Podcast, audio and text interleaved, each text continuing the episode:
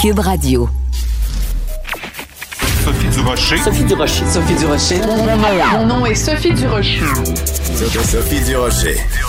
Des opinions éclairantes qui font la différence. Cube Radio. Bonjour tout le monde, c'est Sophie Durocher. On est jeudi. Écoutez, en cette belle semaine de septembre, le bon gouvernement de Justin Trudeau à Ottawa nous annonce, évidemment dans la foulée de tous les événements de l'été, dans la foulée des événements de Black Lives Matter, nous annonce un programme gouvernemental de 93 millions de dollars, un programme pour l'entrepreneurship des communautés noires. Donc, on va encourager, puis c'est fait de concert avec les banques, on va encourager en particulier les entrepreneurs euh, et les entreprises de la communauté noire. Bon. Comme dans bien des cas, je pense que ça part évidemment d'une bonne intention pour euh, mettre fin à une certaine discrimination, à certains obstacles auxquels pourraient ou ont certainement fait face des entrepreneurs euh, noirs ici au Canada. Mais ça soulève énormément de questions également. Première question, ben comment on définit qui est noir et qui ne l'est pas? Est-ce qu'on va avoir, par exemple, des inspecteurs, comme on a des inspecteurs dans toutes sortes de domaines, qui vont aller dans les entreprises pour vérifier que telle entreprise ou tel entrepreneur qui s'est qualifié pour ce programme pour les entrepreneurs noirs, qu'il est bel et bien noir? Est-ce qu'on va avoir des... La question n'est pas ridicule. Hein? Est-ce qu'on va avoir des cartes d'identité pour les personnes noires, pour les entrepreneurs noirs. Je veux juste vous rappeler que euh, on sait que les gens qui ont le statut d'Indien, selon la loi euh, sur les Indiens au Canada, ont droit à une carte d'identité qui leur donne droit à un certain nombre de d'avantages. Mais on sait aussi qu'il y a plein de gens qui ne sont pas du tout d'origine autochtone, qui se sont procurés ces cartes-là sous de faux prétextes, qui se sont inventer une, identité autochtone. Est-ce qu'on peut imaginer que dans le cadre de ce programme-là,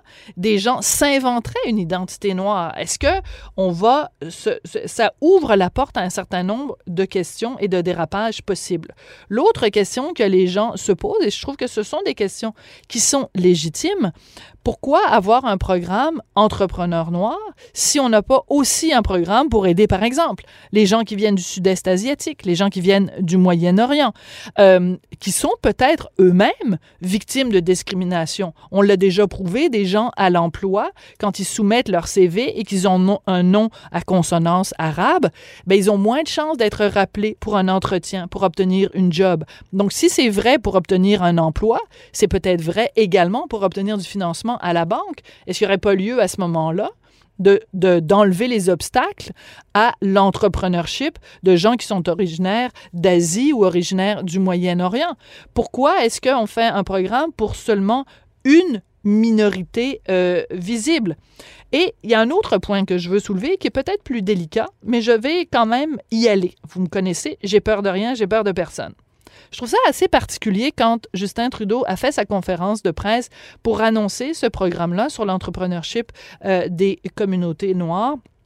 Il était donc au lutrin et il y avait derrière lui euh, différents représentants de la communauté euh, noire. Et c'était assez particulier de voir donc Justin Trudeau, un homme blanc, à l'avant, entouré de gens de la communauté noire qui applaudissaient à la moindre de ses paroles, alors qu'il y a quelques mois seulement, rappelons-nous, ce même Justin Trudeau était impliqué dans une histoire de blackface. Pas une fois, pas deux fois, trois fois dans sa jeunesse, pas si jeune que ça, il s'est peinturé le visage en noir. Il a ridiculisé les gens de la communauté noire en se plaçant ce qui semble être une banane ou une paire de chaussettes dans l'entrejambe. Je veux dire, et c'est cette même personne-là qui, quelques mois plus tard, se présente au Lutrin avec des gens de la communauté noire à l'arrière pour nous annoncer 93 millions de dollars pour la communauté noire. Si M. Trudeau avait vraiment autant de respect pour la communauté noire, il se serait abstenu dans sa jeunesse de faire un blackface. Quand j'ai vu ça, j'ai poussé un grand. Ben voyons donc. Avertissement. Cette émission peut provoquer des débats et des prises de position pas comme les autres. Vous écoutez Sophie Durocher.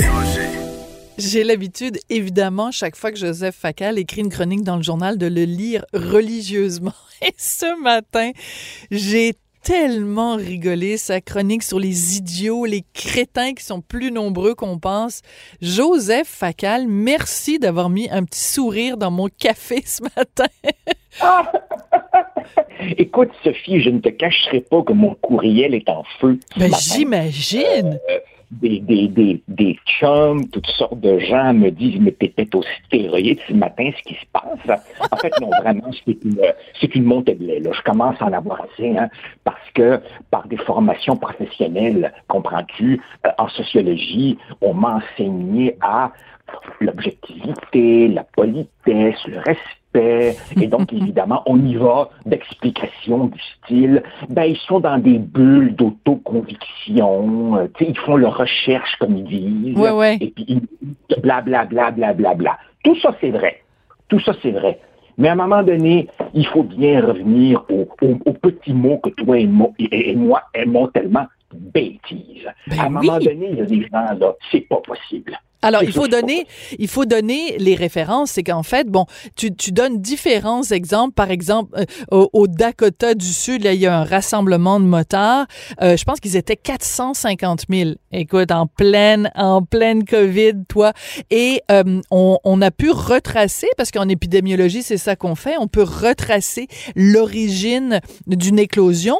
Et on, on pense que ce rassemblement de motards est à l'origine de entre 200 et 250 50 000 cas de gens qui ont contracté euh, la COVID. Donc ça, c'est aux États-Unis. Mais au Québec, écoute, il y en a plein. La, une du journal de, ce matin, c'est euh, justement encore une fois un, un party d'anniversaire, une trentaine de personnes, pas de masque, en white don, pas de distanciation sociale dans le sous-sol d'un bar à Montréal. On se demande vraiment comment, comment les crétins font pour être si fiers de leur crétinerie.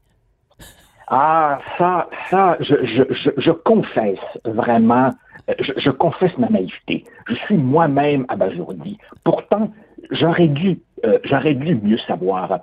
Peut-être que tu te rappelles, Sophie, que de longues années, au moment où les réseaux sociaux sont apparus, le grand Umberto Eco avait dit, avait dit, le cave, jadis, c'était un propos au comptoir du bar. Aujourd'hui, évidemment, le cave, on lui a donné un mégaphone pour qu'il parle à la planète. Donc, d'une part, as la caisse de résonance. Mais aussi, une chose qui m'étonne, c'est que jadis, l'épée le sentait un petit peu. Oui. Il se gardait une petite gêne. Aujourd'hui, il est fier, il s'assume. Lui, il a compris. Lui, il a vu la lumière. Et nous, les prudents, les gens qui osons encore croire à la science, aux épidémiologues, nous, on est des naïfs qui n'avons pas fait nos vraies recherches. Oui. À un moment donné, là, ça suffit. Euh, ma tante, ma tante est tannée. Mais mm, tu vois, c'est intéressant parce qu'il y a il y a des gens donc euh, qui, qui, tiennent pas compte des règles de la santé publique, qui respectent pas euh, toutes ces normes là qui sont pour nous protéger.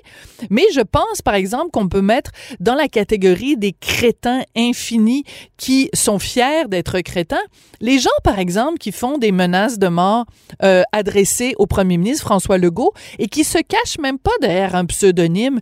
Tu sais, quand tu, te, quand tu mets ta photo et ton nom, ton vrai nom, euh, en bas d'un d'un texte et que euh, pour faire des commentaires puis dire euh, ça y prendrait une balle entre les deux yeux au premier ministre Legault mais tu utilises ton vrai nom là c'est aberrant et, en plus, le, gars, évidemment, a dit qu'il a écrit ça sous l'impulsion. Ben oui. Comme je ce matin, euh, signer une niaiserie comme ça, c'est un peu comme le voleur qui laisse tomber son permis de conduire sur les lieux du crime. Oui, d'ailleurs. Vraiment, écoute, c'est pas fort. Écoute, Joseph, te rappelles-tu, c'est soit la semaine dernière, soit la semaine d'avant, il est arrivé un truc complètement hilarant. C'est le genre d'affaire que tu, tu c'est comme une légende urbaine, mais là, c'est arrivé pour de vrai. C'est quelqu'un qui a fait un hold-up au Québec et qui a laissé une petite carte qui a donné à la caissière en disant donne-moi de l'argent, dis pas un mot, euh, remplis mon sac de cash. Et il l'a donné sur une petite carte. C'est une carte d'affaires, c'était sa carte d'affaires à lui. Écoute, ça ne s'invente pas. Tu sais, le gars, il utilise sa carte d'affaires pour faire un hold-up. Qu'est-ce que tu penses? Ça a pris quelques heures, la police était chez lui, ils l'ont arrêté. Mais c'est hallucinant à quel point les gens sont crétins. Et c'est ça qui est drôle de ta chronique. oui, Oui. Mais, je, te rappelle, je te rappelle que le type qui a volé des, millions de, renseignements confidentiels chez Desjardins, il s'est fait payer en carte cadeau de Saint-Hubert. Je le sais. Écoute, non mais ça c'est ça c'est vraiment. Écoute, depuis que cette histoire-là est sortie, chaque fois que je passe devant Saint-Hubert, je me je, je, pense à ce gars-là. Écoute, tu fais une, une fraude monumentale, puis au lieu de t'en mettre plein les poches, tu t'en mets plein le, derrière la cravate. Écoute, c'est c'est vraiment les. Et, en plus. Non, et, en plus, tu vois, il y, a une chose qui me frappe et, et j'en traite un petit peu ce matin. Prends par exemple, prends par exemple le criminel. Le criminel est quelqu'un de moralement répréhensible, mais souvent, il y a à tout le moins une amorce de méthode, de logique dans le crime qu'il va perpétrer. Et c'est pour ça que les banques, comprenant par exemple comment tentent de fonctionner les voleurs, les entreprises, sachant un peu comment les fraudeurs tentent de s'y prendre, mm peuvent, en quelque sorte, essayer d'anticiper les comportements et se protéger. La caractéristique principale de l'épée, c'est que justement, il est totalement imprévisible. Moi, je le dois. Moi, j'ai le droit de le faire. Moi, ça me tente. Et c'est justement son imprévisibilité, cette espèce de loose canonisme euh, euh, euh, répercuté à des millions d'exemplaires, qui fait que justement, notre société est démunie parce qu'on ne les voit pas venir, comprends-tu? On ne les voit pas venir. Euh, et, ça rend, au fond, tous nos systèmes de défense vulnérables, car nos systèmes de défense reposent sur cette idée qu'il y a quelque part une espèce de rationalité, même dans un comportement moralement et légalement répréhensible. Mais quand, évidemment, des gens partent dans toutes les directions, qu'est-ce que tu veux qu'on fasse? Et c'est pour ça que je dis que la bêtise, c'est vraiment une arme de destruction massive. Écoute, franchement, là, se réunir dans un bar pour chanter du karaoké en ce moment. Non, mais c'est aberrant. C'est aberrant. Mais surtout, ce qui est aberrant, c'est quand t'entends les, les, les propriétaires de ces bars-là qui disent, ben là, ben, ah oui, attends, il y a un bar, euh, je pense que c'est à Sherbrooke. En fait, il y a deux bars où euh, il y a eu vraiment des, des, éclosions parce que les gens ne respectaient absolument pas les règles. Et ils ont fait une entrevue avec le propriétaire des deux bars. Et le gars a dit, ben là, on n'est toujours bien pas pour faire la police. Il faudrait que le gouvernement, au lieu de nous traiter comme des criminels, euh, nous vienne en aide en nous donnant des consignes claires. Euh, excusez-moi, monsieur, c'est parce que les consignes sont tellement claires qu'un enfant de 6 ans est capable de les comprendre. Tu tiens deux mains, tu portes le masque, tu te laves les mains, tu tousses dans le coude.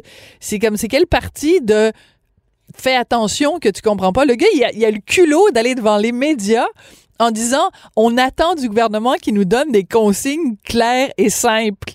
Ben, et, en plus, et en plus, tous ces gens qui disent moi j'ai un commerce, ce n'est pas moi à jouer à la police, mais si la police faisait vraiment sa job et qu'elle débarquait et qu'elle sévissait pour de vrai, là, évidemment, il trouverait une autre raison de chialer en disant toutes ces amendes, toutes ces contraventions éloignent des clients. Non, non, écoute, je, je, je, je crois que je crois que cette crise est une immense leçon de modestie pour tous les gens comme moi qui naïvement pensaient que au fil des décennies, au fil des siècles, euh, le, niveau collectif d'intelligence finirait par monter. J'ai commis l'erreur, Sophie. J'ai mm. commis l'erreur de croire que la montée du niveau d'éducation mm. signifierait une montée du niveau du jugement. Pas du tout. En fait, il y a de parfaits imbéciles, bardés de diplômes, et ils étalent leur stupidité en ce moment. Et écoute, c'est... C'est euh, désolant je me mets, je me mets, je me à la place, par exemple, de, de, François Legault ou de Christian Dubé ou de Jean-François Roberge, qui, eux, doivent faire attention aux mots qu'ils utilisent et qui ne peuvent pas se permettre de qualifier certains comportements comme toi et moi on le fait. Et je t'avoue, très honnêtement, que moi, ayant été en politique, je ne voudrais pas y être en ce moment. Oui, c'est ça, parce que t'as as beau penser que les gens sont des crétins, tu peux pas leur dire en pleine phase. De toute façon, quand tu es premier ministre d'une province, tu te dois de représenter tout le monde. Tu peux pas commencer à pointer certains du de gens, euh, certaines personnes du doigt en disant toi t'es intelligent, toi t'es un crétin. Il faut que tu sois le premier ministre de tout le monde, y incluant les crétins, même si c'est pas toujours facile. Écoute, il y a un autre sujet dont je veux absolument parler avec toi, euh, Joseph. C'est le sujet de ma chronique de, de, de mercredi.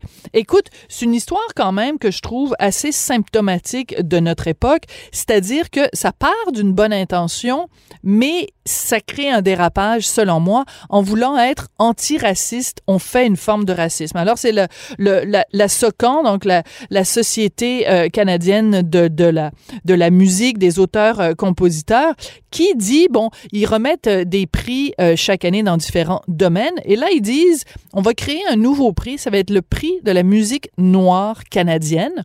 Ne peuvent recevoir ces prix que des gens qui sont noirs, et comment on va déterminer qui reçoit ce prix-là? Bon, on va former un jury, un jury euh, euh, constitué uniquement de leaders noirs et de musiciens noirs, et ce sont eux qui vont attribuer le prix.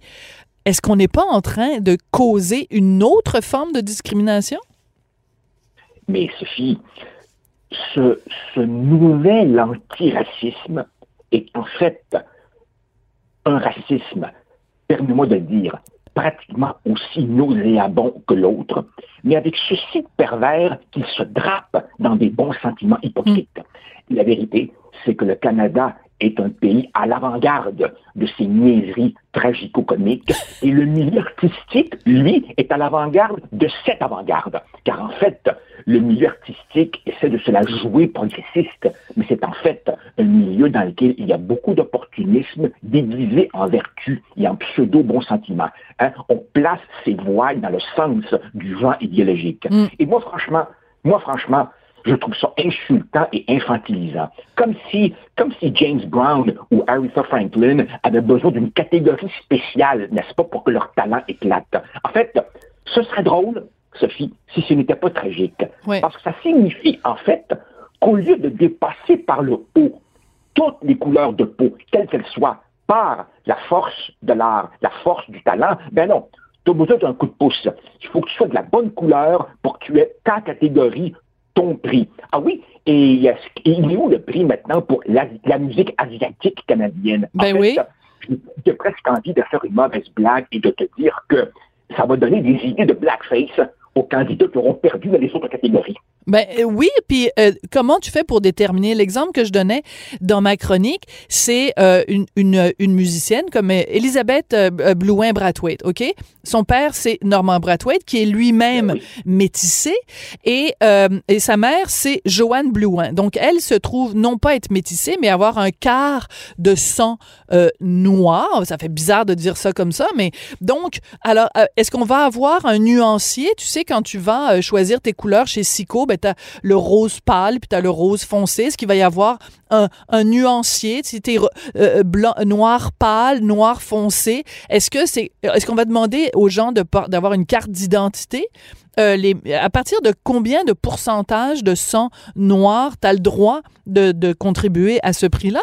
Et la question aussi, c'est...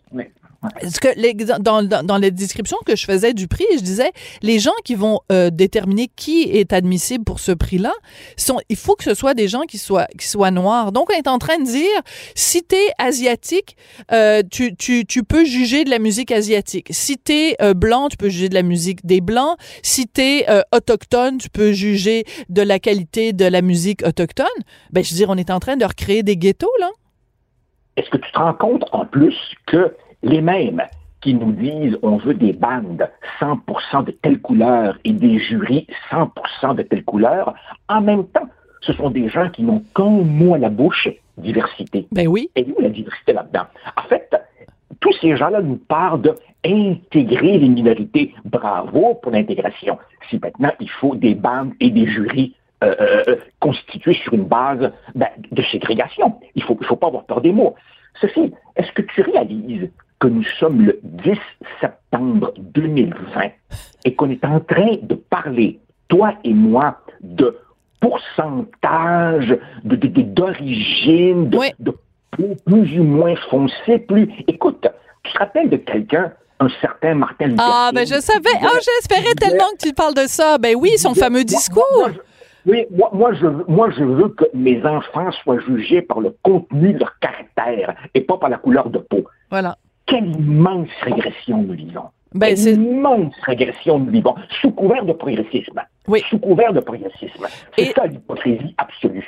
Et ça veut dire que quand on regarde un artiste, ou quand, dans ce cas-ci, quand on écoute euh, une chanson, quand on écoute euh, euh, une, une, pièce instrumentale, on n'est pas en train de dire cette personne-là, on va la juger selon ses qualités artistiques. On va dire c'est de la super de bonne musique. La question qu'on va se poser, c'est es-tu assez blanche ou est trop blanche ou est pas assez noire ou est trop noire ou est pas assez. ce sont des critères qui peuvent être importants, par exemple, dans le milieu euh, de, tu sais, quand tu quand tu engages des gens dans une compagnie pour t'assurer qu'il y a une certaine diversité et que ça et que tout le monde a les mêmes opportunités.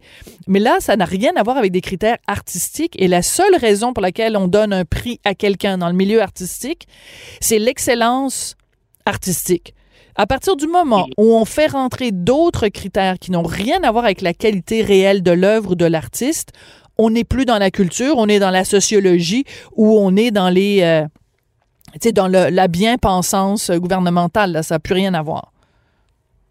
J'ose espérer au moins que les génies à l'origine de cela seront interrogés et essaieront au moins de s'expliquer. Moi, je trouve ça absolument inexplicable et injustifiable, mais tu remarqueras aussi à quel point cela arrive fréquemment au Québec ou au Canada. Ces choses semblent sortir absolument de nulle part et on se demande, mais qui a pensé à une aberration comme celle-là? Eh bien non, ces gens sont sur des comités, mm-hmm. ces gens sont subventionnés, ces gens font décernent prix, argent. Non, écoute, c'est vraiment, c'est pathétique, mais à chaque jour maintenant, à chaque jour, Absolument. on ouvre nos médias en se demandant quelle nouvelle aberration va, nous être, euh, va nous être proposée sous couvert, évidemment, d'ouverture. Alors qu'en fait, c'est le contraire de l'ouverture. Aujourd'hui, aujourd'hui, on te cantonne dans ton mm. origine ethnique au, lieu de chercher à les dépasser indépendamment de ce que peuvent être tes, tes, origines. Absolument. C'est, c'est, un recul, je suis parfaitement d'accord avec toi. Et j'encourage tout le monde à aller lire euh, ton texte, L'idiocratie. C'est vraiment, euh, c'est super drôle. Merci d'avoir mis un grand sourire dans mon visage, euh, Joseph. C'est toujours chouette de te parler. Puis on se retrouve ben, jeudi prochain. Sophie Durocher. Entendez les dessous de sa dernière chronique. Cube Radio. Alors, plus on avance dans la pandémie, évidemment, plus on en apprend sur cette saleté de COVID-19. Je suis désolée, je suis jamais capable de dire juste la COVID-19. Faut toujours que je la qualifie, la motadine de COVID-19.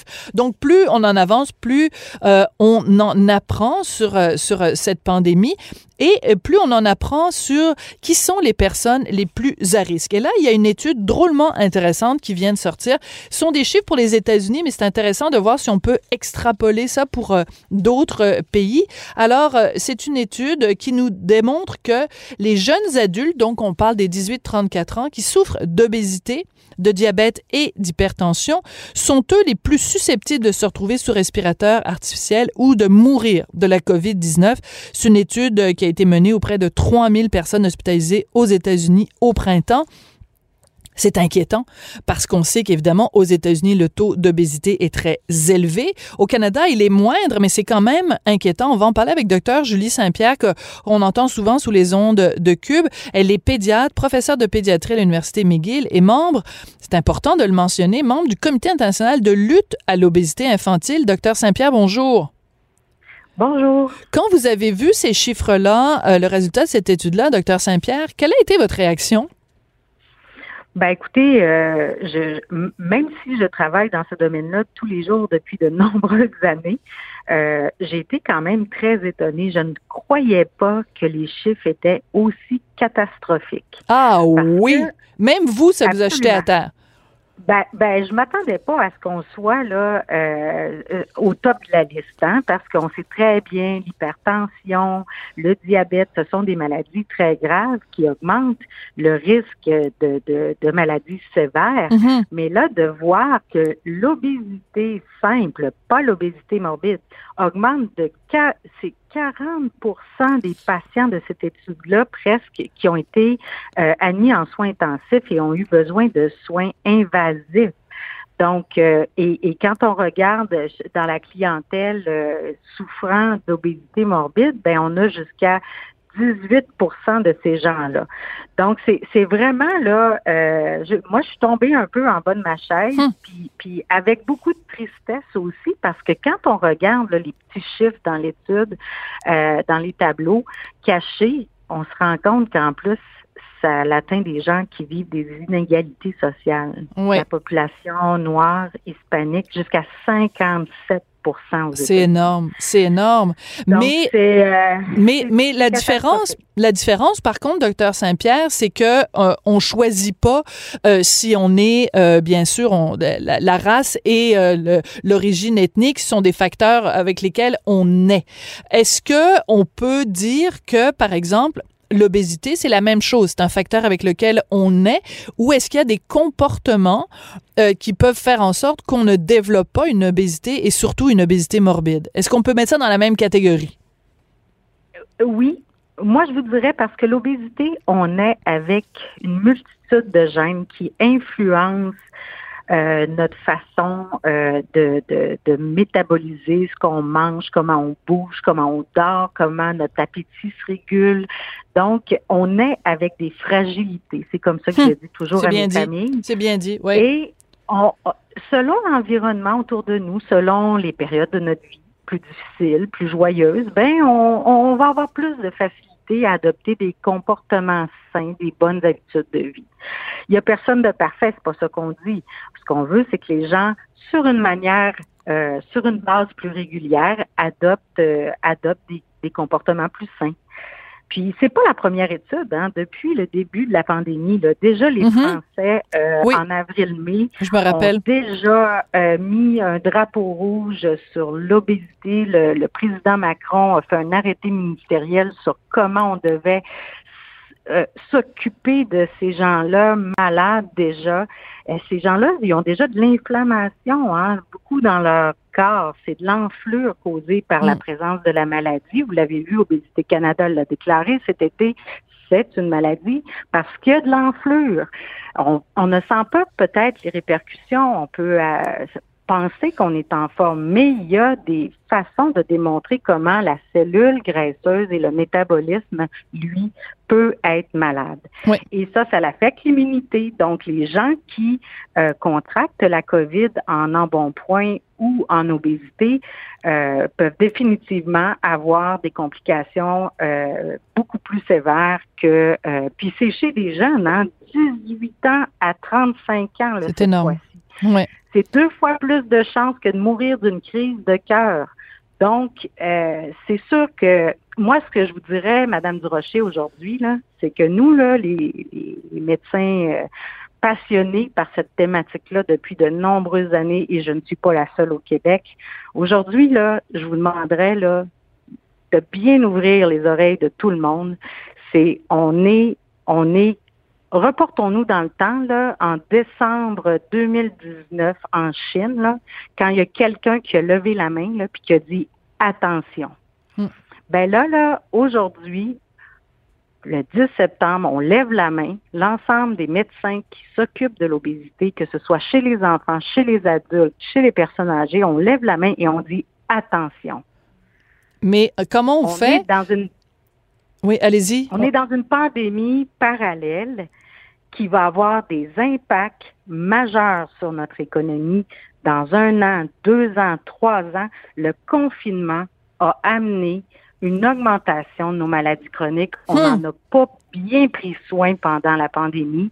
Et ce qu'on voit en ce moment, c'est des gens extrêmement malades. Et ça, que ce soit chez les enfants qui souffraient déjà de la maladie ou chez les adultes. OK, ça c'est important. Vous dites qu'il y a une pandémie parallèle. Donc il y a la COVID-19 qui est une pandémie qu'on nomme et qu'on identifie et parallèlement à ça, il y a une pandémie donc d'obésité, en particulier d'obésité euh, infantile et la rencontre de ces deux pandémies-là, c'est comme euh, c'est un cocktail explosif là. Absolument, vous avez tout compris. Puis cette semaine, en fait, le 6 septembre, les Nations Unies, l'OMS, euh, la Fédération internationale d'obésité, en fait, ont fait une sortie majeure. Moi, j'ai reçu un document euh, du docteur euh, Kulikov des, relations externes mm-hmm. des, Nations Unies qui m'a demandé publier ça, s'il vous plaît, partager au Québec, au Canada. Ils ont mis là sur le pied d'estat numéro un, puis c'est malheureux de le dire, l'obésité. Nos gouvernements doivent s'en occuper, pas dans cinq ans, pas dans dix ans après la pandémie, maintenant. Maintenant, d'accord. On, ne peut pas attendre les transferts budgétaires avant d'investir dans la prévention c'est inacceptable. OK. Ben alors, je vais vous poser la question qui tue docteur Saint-Pierre et qui se pose à chaque fois qu'on parle d'obésité. Comment on fait pour sensibiliser les gens sans stigmatiser les personnes qui sont en surpoids? Ben, c'est d'abord euh, de les écouter. C'est d'abord euh, de dire qu'est-ce que je peux faire pour toi? C'est pas de dire va faire du sport puis mange mieux. Euh, ça n'a rien à voir. Il y a une dimension psychosociale qui est très, très, très importante. Euh, Obésité Canada a été très clair cet été dans la façon de faire tomber les préjugés. On a émis des lignes directrices pour que les médecins se sentent à l'aise, mais pas juste les médecins, les professionnels de la mm-hmm. santé, ça touche tout le monde, vraiment pour que le patient soit au cœur de l'intervention. Et ça, je pense que nos patients, nous qu'on voit au quotidien et avec qui on utilise cette approche-là, les gens ne se sentent pas stigmatisés, bien mhm. au contraire. Mais vous avez raison, des préjugés, là, la raison pour laquelle on n'a pas encore de mouvement et de prévention dans la sphère de l'obésité, c'est que même les préjugés atteignent la sphère politique et nos gouvernements. C'est clair. Oui, mais en même temps, est-ce que la raison pour laquelle les gouvernements n'agissent pas, c'est parce que euh, ils ont des préjugés envers les personnes obèses ou parce qu'ils ont peur? Si, mettons, un gouvernement dit aujourd'hui, on fait de la lutte à l'obésité une priorité parce qu'on pense que c'est un, problème de santé majeur et que c'est une pandémie à laquelle il faut euh, s'attaquer, ils vont se faire traiter de grossophobes, ils vont se faire euh, accuser justement de pointer du doigt et donc il y a peut-être cette inquiétude là aussi au gouvernement? C'est un problème d'éducation. je pense qu'il faut éduquer notre gouvernement parce que, dans le fond, il n'y a pas du tout euh, de, préjugés qui devraient être entretenus de grossophobie parce qu'on s'occupe d'une maladie. Moi, je déplore ce mouvement qui, euh, qui en France est dépassé, hein, soit dit en passant. Là, les, les, associations de personnes grosses ont une approche beaucoup plus collaborative que ce hmm. qu'on voit au Québec en ce moment. On est dix ans en retard. Alors, quand on regarde, euh, quand on regarde la façon de faire, euh, moi, ce que je trouve déplorable, c'est que dans ce mouvement-là, on confond beauté, maladie, euh, diversité corporelle, des termes qui n'ont aucun hmm. euh, lien entre eux. Et quand on parle d'obésité, on parle d'une définition physiopathologique prouvée au niveau de, de la cellule. Donc, ça correspond à une maladie. Maintenant, la façon de la traiter, le mouvement grossophobe a entièrement raison. Ils se sont fait, les pauvres, beaucoup de gens se sont fait juger. On le sait, un médecin sur deux juge son patient obèse. Hum. Donc, on a à faire aussi chez nos professionnels de la santé. Mais il faut arrêter, il faut arrêter donc de constamment traiter les gens de grossophobes quand ils, euh, quand, quand les gens s'inquiètent justement, mettons, de, de, des problématiques de santé associées à l'obésité. Il faut arrêter de lancer euh, constamment cette insulte-là de grossophobe, cette accusation-là, parce que ça fait pas avancer la discussion justement. Pas du tout, pas du tout, puis ça laisse des gens sans soins de santé. Une maladie dans un système d'universalité de soins de hmm. santé, en fait, ces gens-là ont droit à des soins de qualité selon les meilleures normes et Obésité Canada nous a publié ces normes de meilleure qualité cet été. Hmm. Ceci dit, on, continue toujours à se battre et à demander de l'argent, puis à, vouloir aider ces personnes-là. Les gens souffrent. Les gens, là, dans l'intimité de mm. notre bureau, la porte fermée, ce sont les parents souffrent de leur obésité, les grands-parents, mm. euh, les enfants qui sont intimidés euh, en bas de 10 ans à l'école, plus que la moyenne des autres.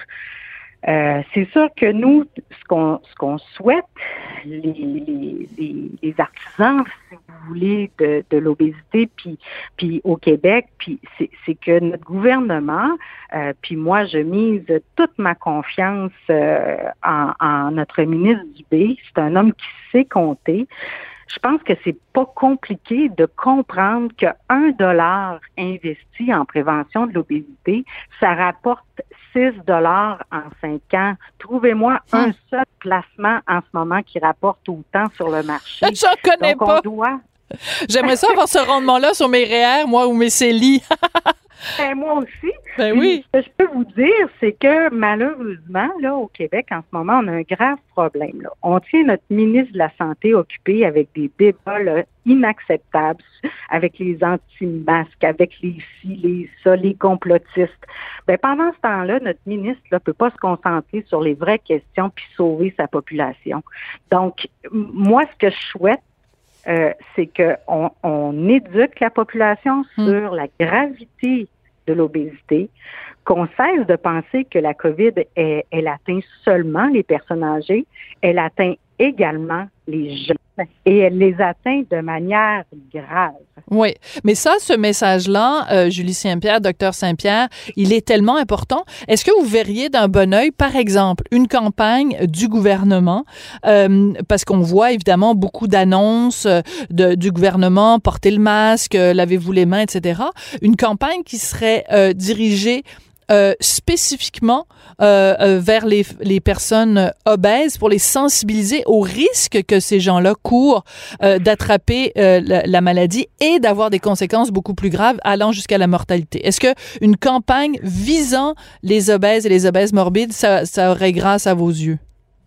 Pas du tout. Moi, je pense que c'est une campagne qui doit s'adresser à monsieur, madame, tout le monde, de 0 à 99 ans, de mince à souffrant d'obésité. Euh, écoutez, moi, mon père a fait un arrêt cardiaque encore en fin de semaine. Il a jamais bien mangé. Euh, écoutez, c'est puis il est, il est- gros comme un cure-dent. Donc, euh, il faut arrêter de mélanger l'apparence des gens. Oui, dans le cas de l'obésité, ça, laissez ça à vos professionnels de la santé dans l'intimité du bureau. On va les accompagner. On a des outils maintenant. Le travail du gouvernement à ce stade-ci, c'est de dire, oh, attention, il y a une alarme, il y a, il y a vraiment un drapeau rouge. On doit éduquer notre population à de meilleures habitudes de vie. Ils doivent être au courant de, de comment ils peuvent devenir de meilleurs consommateurs. Oui, il faut encourager euh, l'agriculture de chez nous. Il faut être capable de bouger tout le temps en adoptant les mesures euh, de distanciation et de prévention des infections. Mais c'est un message qui, qui doit atteindre tout le monde. Le problème, c'est que ça fait ça fait 30 ans qu'on met pas d'argent dans la prévention. Oui, c'est Donc, ça. on peut pas. Puis il faut pas cibler des gens puis stigmatiser davantage. Je pense que s'il y a une campagne qui doit se faire, elle doit se faire de façon euh, très, euh, très euh, Général. inclusive. Euh, oui, très inclusive. Bon, ben c'était passionnant comme discussion. Merci beaucoup de, de venir remettre euh, les, les pendules euh, à l'heure, docteur Julie Saint-Pierre. Euh, C'est toujours intéressant de, de vous parler. Puis on rappelle quand même que même vous qui êtes une, une spécialiste, là, qui, qui œuvrez dans ce domaine-là depuis des dizaines et des dizaines d'années, quand vous avez pris connaissance de cette étude-là, vos mots, là, vous êtes tombé en bas de votre chaise dans cette étude qui dit que les jeunes adultes, 18-34 ans, qui souffrent d'obésité, de diabète, d'hypertension, sont les plus susceptibles de se retrouver sous respirateur artificiel ou de mourir, mourir de la COVID-19. Donc, on vous espère tous en santé. C'est c'est- c'est ça le message. Puis, euh, on, on souhaite à personne, évidemment, d'attraper cette maladie-là. Mais euh, il y a des facteurs euh, à risque, des facteurs aggravants, c'est certain. Merci beaucoup, docteur Saint-Pierre. De la culture aux affaires publiques. Vous écoutez Sophie Durocher. Cube Radio. Aujourd'hui, on a l'impression que tout est sexiste, tout est raciste. Il n'y a pas une journée qui passe où on découvre pas qu'il y a quelqu'un quelque part qui trouve que tel euh, mot de vocabulaire, telle attitude, tel film, tel livre est sexiste ou est raciste ou est quelque chose en iste. Et là, il y a un, texte qui circule beaucoup euh, depuis, euh, je dirais, 24-48 heures. C'est une journaliste américaine qui considère que le vocabulaire du vin, vous savez, le vocabulaire des, des, des œnologues, des spécialistes, des, des sommeliers, que ce vocabulaire-là est raciste et sexiste. Alors, vous avez deux réactions possibles. Soit vous dites oui, c'est vrai, puis moi, ça fait des années que je le dis, puis je suis contente que finalement quelqu'un s'en rende compte. Ou alors vous dites, coudon, où est-ce que le monde en est rendu que même de parler de la robe d'un vin, que c'est rendu sexiste et, euh, et raciste, bon, c'est aussi particulier. Donc, on va en parler avec euh, quelqu'un qui est bien placé pour connaître tout ce vocabulaire-là. C'est Nadia Fournier. Elle est auteure du guide du vin Faneuf, chroniqueuse vin pour les méchants Journal de Montréal, Journal de Québec et ici même à Cube Radio. Bonjour Nadia. Bonjour Sophie. Écoute, il y a plein de choses qu'on peut dire à propos du monde du vin, euh, qu'il est euh, parfois empesé, qu'il est parfois pointu, qu'il est parfois arrogant, qu'il est parfois hermétique. Mais qu'est-ce que tu penses de ces accusations-là racistes et sexistes? Est-ce que c'est justifié? Mais c'est sûr qu'en en voyant le titre hier matin, j'ai levé un peu les yeux au ciel en disant bon, voilà une autre affaire. Mais en lisant l'article de la journaliste du euh, San Francisco Chronicle, j'ai été forcée de me dire ben oui, elle a, elle a plusieurs points tout à fait valables. Euh, donc, elle soulève des points tout à fait valables. Après, euh, bon, le sexisme, il y en a depuis longtemps. Il y a des, il y a des propos qui sont tout à fait euh, ridicule et, et, désuet. Moi, je pense d'abord, ça fait des années que je dis, est-ce qu'on peut sortir les qualificatifs masculins et féminins du vocabulaire du vin, comme si en 2020, c'était encore une bonne idée de dire qu'un vin puissant et, et, et, musclé était masculin et qu'un vin, parce qu'il est féminin, il est délicat et il est discret. Donc, euh, c'est tout ça me semble complètement. Euh, c'est mononcle. Mais aussi, juste en tant qu'humain, c'est mononcle, c'est ridicule. Ben oui. Donc, euh, les, hommes ne pleurent pas, puis bon, on ouvre la porte à plein de gros stéréotypes. Mais, euh, donc, une fois qu'on sort le sexisme, bon, il y a aussi plein de, de, de, de d'étiquettes de, vin, de noms de cuvées qui sont ben, de mauvais goût. Ah oui? Sexiste, je sais pas, mais. Donne-moi des exemples. ça a longtemps existé, mais là, de plus en plus avec les vins nature, il y a une une prolifération de cuvées. Celle qui vient en tête, c'est une cuvée composée de cépages gros lot et on a eu la bonne idée de l'appeler gros lolo. C'est drôle. Ou pas. Je savais pas qu'il y avait un cépage gros lot, mais euh, mais mais il y a, y a le fameux chef gros lot aussi avec euh, c'est je me souviens même plus les plats qu'il préparait mais le chef gros lot. Donc il y a quelqu'un qui a décidé de prendre un vin, excuse-moi, puis il y a vraiment un vin qu'on peut acheter euh, peut-être en importation privée qui s'appelle le gros lolo. En même temps, excuse-moi ben, Nadia. Si ça existe encore. OK. je sais pas si ça existe encore, mais ça a déjà existé cette cuvée là il y a pas si longtemps. Donc ben oui, c'est drôle, mais est-ce que c'est de bon goût, je sais pas. Puis bon, euh, l'étiquette, il me semble, était assez évocatrice aussi. Euh, bon, mais pour revenir à l'article, quand même, ce que soulève comme point, c'est intéressant. Après, euh, moi, je suis tout à fait d'accord. Le, vocabulaire du vin est élitiste. Le, le vin est élitiste en soi. Mm-hmm. Ça a déjà été une boisson populaire plus facilement accessible euh, à la population que de l'eau potable, mais c'est devenu peu à peu une boisson élitiste, surtout sur les marchés d'exportation avec les taxes et tout. Euh, donc, euh, partons de ce principe-là. Euh, il y a forcément de la discrimination. Elle est économique, puis par la bande, ben, elle est aussi euh, statistiquement, elle touche plus les minorités visibles que que la, la majorité blanche. Mais pour les mots, ben oui, ce qu'elle soulève, le fait que ce soit très très occidental comme référent, puis même je dirais plus, c'est pas seulement occidental, c'est très franco-français. Ben oui. Euh, moi, j'en peux plus de voir des descripteurs, des, gens qui se parlent entre eux, puis qui, qui parlent de, de Ah oui, ça sent le coin frais. Mais qui parmi les Québécois, qui parmi mes lecteurs québécois ont senti récemment du coin frais? Personne. Oui, c'est amusant ça. Oui, c'est un bon point, Nadia, que tu soulèves, parce que la journaliste, elle dit, euh, dans, le, dans le vocabulaire du vin, on dit, euh, ça sent, ça goûte la pâte de fruits. Bon, ben, tu sais, elle dit, ben, c'est moi, jusqu'à temps que j'aille faire un voyage dans le sud de la France, je pense, et que je goûte de la pâte de fruits, j'avais aucune idée. Ben, c'est sûr, si tu habites à San Francisco, de la pâte de fruits, il n'y en a pas à tous les coins de rue. Mais en même temps, est-ce qu'on peut Est-ce qu'on peut reprocher au vocabulaire du vin d'être basé sur des traditions françaises? Parce que c'est quand même un petit peu là que les grands spécialistes et les grands vins se sont aussi développés. Là, tu je te rappelle, juste pour euh, les ceux qui le savent pas, là, je suis né à Bordeaux en 1965. Donc, moi, quand on parle de vin français, je suis un petit peu euh, chauvine, puis là, je suis un petit peu euh, cocorico, là. Mais mais il y a quand même une raison, disons, historique à ce vocabulaire-là. Il y a absolument, il y a, une raison historique et c'est fondé, bon, c'est normal. Les Français ont longtemps été les seuls avec les Britanniques à parler de vin. Donc, il y avait des référents qui étaient très euh, français, sinon qui étaient très euh, donc axés sur les pays d'Europe de l'Ouest. Mais là, la planète entière produit du vin et la hmm. planète entière consomme du vin. C'est vrai. si on veut, je parle de la, base qu'en tant que chroniqueur en vin ou les gens qui travaillent en restauration, les sommeliers, on doit, quand on parle du vin, s'adresser à des gens pour qu'ils nous comprennent. Hmm. Donc, je ne dis pas qu'il faut niveler par le bas pour rendre les choses... Euh, le vin, ça sera jamais simple parce que c'est un sujet complexe. Mais si on peut éviter de, rendre la chose encore plus complexe en utilisant un vocabulaire hermétique qui parle à personne hmm. euh, et utiliser des référents qui, qui, qui, évoquent rien pour personne. Euh, je veux dire, si je parle de, de, de, des causes de kumquat séchées au soleil avec la cardamome rôtie, je sais que c'est pas vraiment atteindre les gens. Mais euh, si si plutôt que de parler de pâte de fruits, ben, je parle de, de, de tarte aux fraises, de tarte aux framboises, ben, hmm. ça risque d'évoquer plus quelque chose pour mes lecteurs québécois. Euh, donc, on peut, il y a, elle, cite la, on peut s'adapter. La, la, journaliste. Exactement. Puis, c'est, c'est, je pense, une belle, une belle porte ouverte à qu'est-ce qu'on peut faire pour mieux travailler, pour mieux communiquer. Parce que parler du vin, c'est comme parler de tout autre sujet c'est communiquer avant tout. Hmm. Et euh, communiquer, ben, c'est d'avoir un vocabulaire euh, que les gens comprennent.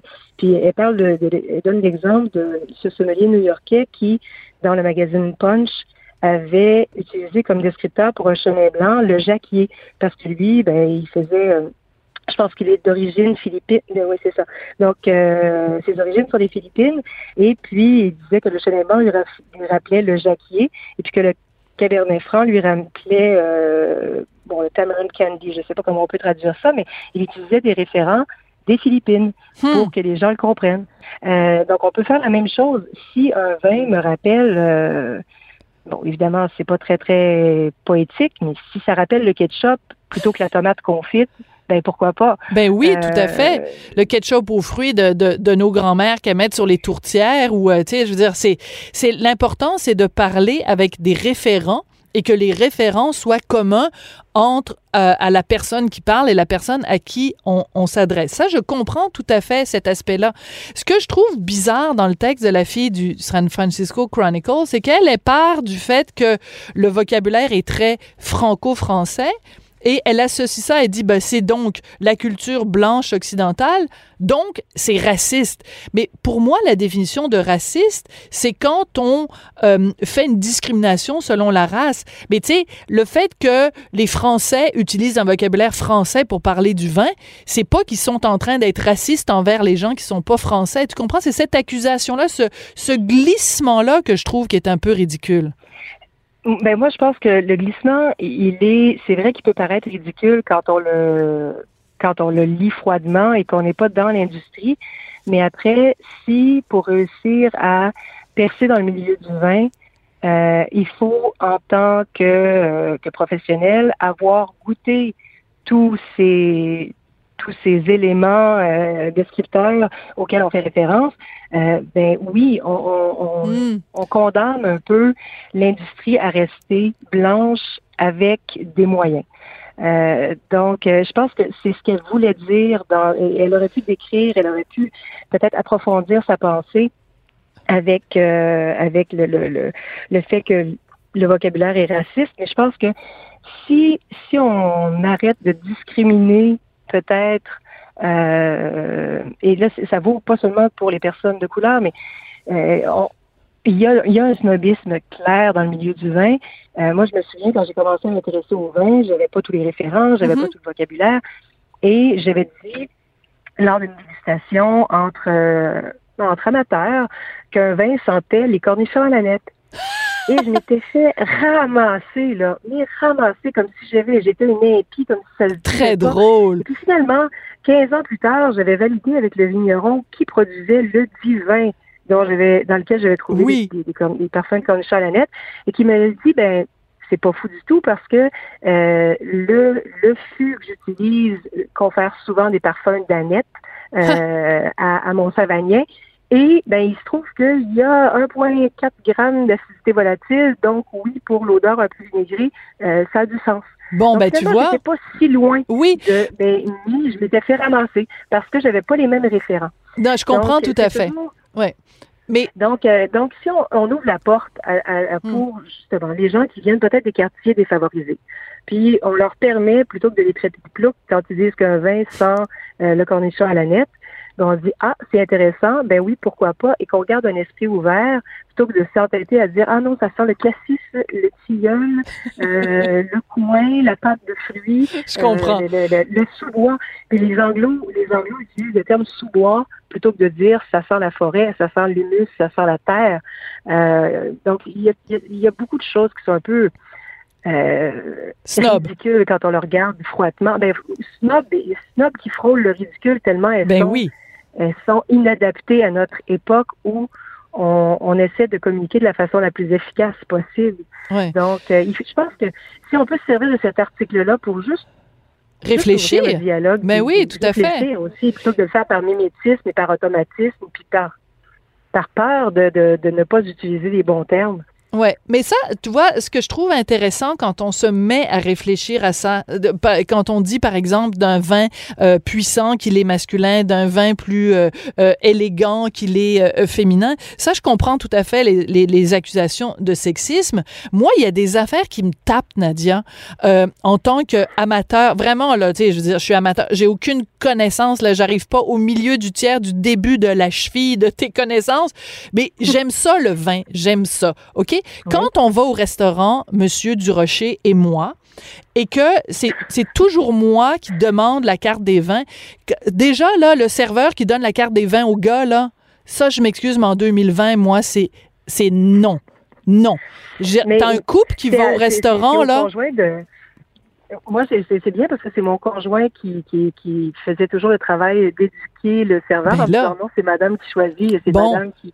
Donc, le serveur, le serveur apprend et puis réalise à force de se de se le faire dire? Peut-être de se faire montrer que c'est pas ben, que c'est pas une évidence ben oui. ben, on devrait demander. Alors donc premièrement ouais, première preuve de sexisme la carte des vins qui est remis au gars quand il y a un gars et une fille au restaurant. Deuxième preuve de sexisme moi c'est toujours moi donc qui commande qui cherche dans la liste des vins qui bon qui choisit le vin. Et quand le serveur ou la serveuse ou le sommelier arrive et qui présente la bouteille à mon chum, j'ai le goût de tuer. J'ai le goût de décapiter. Parce que je me dis, la raison pour laquelle tu présentes la bouteille, c'est parce que tu veux que la personne reconnaisse, dise oui, c'est bel et bien un, un Sauvignon blanc que j'ai choisi, donc c'est bel et bien cette bouteille-là. Mais si tu la montres à la personne qui n'est pas la personne qui l'a choisi, ben c'est insultant pour la personne qui l'a choisi. Et là, quand vient et le temps ça de... Souvent? Oui! Ah, Écoute, je suis hors de moi. Et après, quand ils vont le faire goûter, ils font goûter à mon chum. Là, là, vraiment, là, là, je suis dans rendu rouge, là, je suis rendu collé au plafond. Alors, il faut, il faut, il faut faire l'éducation des gens. Moi, je trouve que ce sexisme-là, aussi, il faut le dénoncer. Mais ça change, je trouve, avec la nouvelle génération. Il y a, il y a eu une belle évolution, vraiment. Moi, j'ai commencé il y a pas si longtemps, j'ai commencé il y a 15 ans. Et euh, en 15 ans, ou en disant en 17 ans, le, les changements que j'ai vus, l'évolution en, en, vraiment en accéléré dans notre milieu et au Québec, on est vraiment -hmm. parmi les milieux les plus avancés au monde. Euh, je voyage euh, et je, je vois le, la, la présence des femmes dans d'autres pays. Mm et les rôles euh, qu'elles jouent dans l'industrie du vin. Et je me dis, je suis vraiment, j'ai vraiment beaucoup de chance d'être dans notre industrie au Québec. C'est vrai. Euh, mais, mais on a fait beaucoup de progrès. Et donc, euh, le sommelier, le sommelier un peu sexiste ou beaucoup sexiste, qui qui juge que seulement c'est monsieur qui paye, donc c'est monsieur qui choisit et c'est monsieur qui déguste. Heureusement, c'est une espèce en voie de disparition, je Ben, pense. Surtout que de plus en plus, c'est madame qui paye. Parce que je peux te dire, quand je vais au restaurant avec mon chum, c'est une fois lui, une fois moi. Puis quand euh, c'est moi qui choisis le vin, que c'est à lui qu'on monte la bouteille, c'est à lui qu'on apporte la carte des vins, puis c'est à lui qu'on apporte la facture, ben là, vraiment, là, c'est le... c'est trop. Et là, je me fâche. Et c'est d'autant et c'est d'autant plus, je pense que l'avenir est d'autant plus prometteur qu'il y a de fortes chances que dans les prochains restaurants que vous allez visiter, ce soit des femmes qui vous tendent la carte des vins et ce soit des femmes qui vous servent le vin. Donc peut-être qu'elle n'aura pas le même réflexe de tendre la carte des vins à, à votre conjoint plutôt qu'à vous.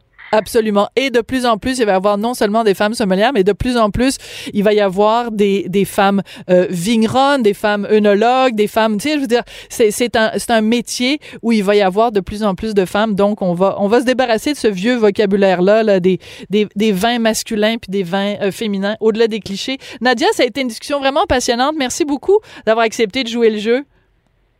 Ben, merci à vous de m'avoir invité. Ça fait plaisir. Nadia Fournier, donc euh, auteur du Guide du vin faneuf, chroniqueuse vin pour les méchants raisins, ici euh, Journal de Montréal, Journal de Québec, euh, Cube Radio. Merci beaucoup d'avoir été là. On se retrouve demain vendredi. Je voudrais remercier Joanie Henry à la mise en onde, à la réalisation, puis Hugo Veilleux à la recherche. On se retrouve demain. Cube Radio.